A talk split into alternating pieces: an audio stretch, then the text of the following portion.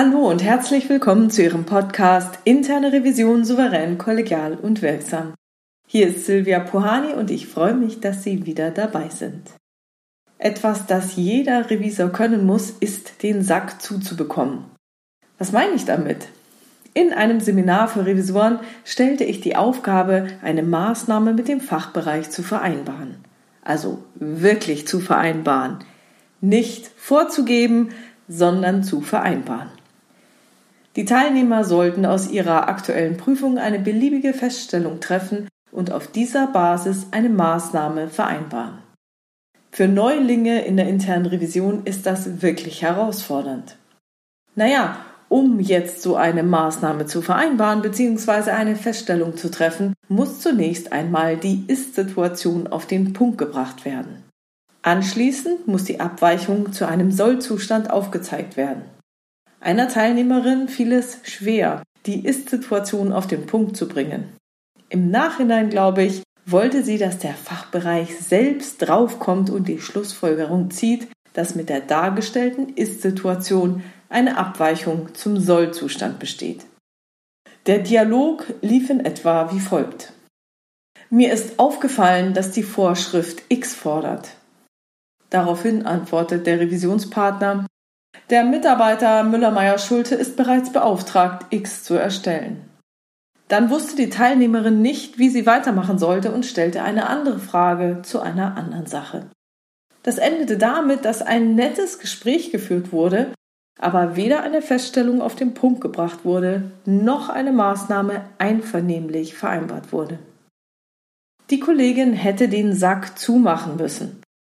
Der Ball lag bereits kurz vor dem Tor. Der Torwart war in weiter Ferne und sie hätte den Ball nur noch über die Linie schieben müssen. Sie hat zwar mit der Soll-Situation begonnen, dennoch hätte sie die Kurve kriegen können und auch müssen. Wie hätte sie den Sack also zubekommen? Haben Sie eine Idee? Hier noch einmal der Dialog. Mir ist aufgefallen, dass die Vorschrift X fordert. Daraufhin antwortete der Revisionspartner, der Mitarbeiter Müller-Meyer-Schulze ist bereits beauftragt, X zu erstellen. Dann hätte sie nur noch sagen müssen, das heißt, X liegt aktuell noch nicht vor. Das ist dann eine Schlussfolgerung, mit einer geschlossenen Frage drin, auf die der Revisionspartner üblicherweise nur mit Ja oder Nein antworten sollte. Er würde dann sagen, ja, X wird gerade von Mitarbeiter Müller-Meyer-Schulze erstellt. Dann müsste sie als nächstes nur noch fragen, welche Frist haben Sie denn Ihrem Mitarbeiter Müller-Meyer-Schulze für die Erstellung gesetzt? Und dann wird der Revisionspartner einen Termin nennen.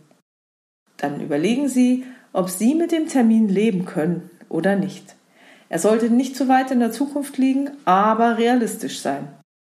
Wenn die Revision mit dem Vorschlag des Revisionspartners einverstanden ist, dann antworten Sie, hey, hört sich gut an, das nehme ich in meinen Bericht so auf.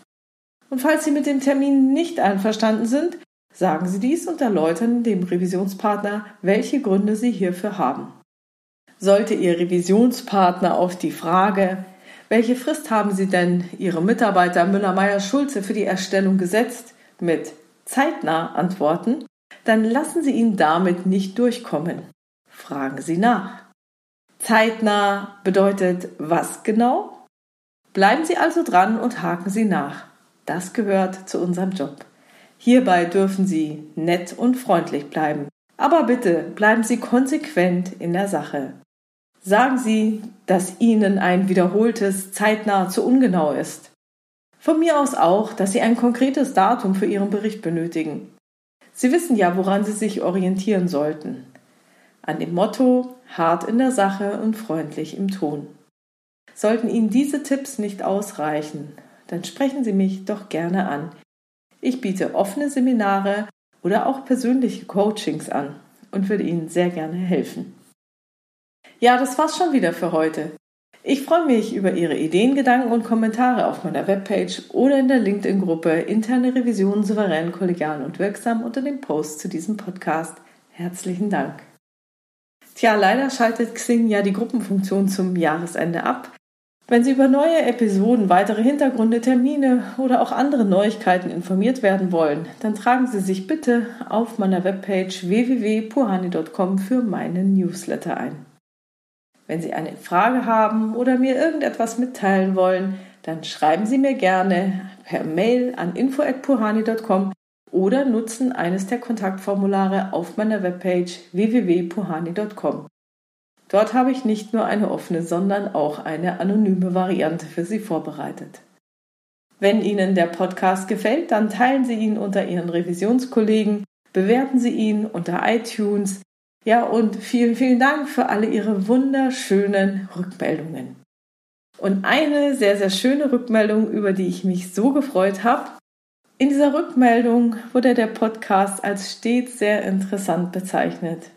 Ja, und da möchte ich Ihnen jetzt einen Ausschnitt vorlesen. Ich kann mir immer wieder etwas daraus für unsere Arbeit und unser Revisionsteam mitnehmen.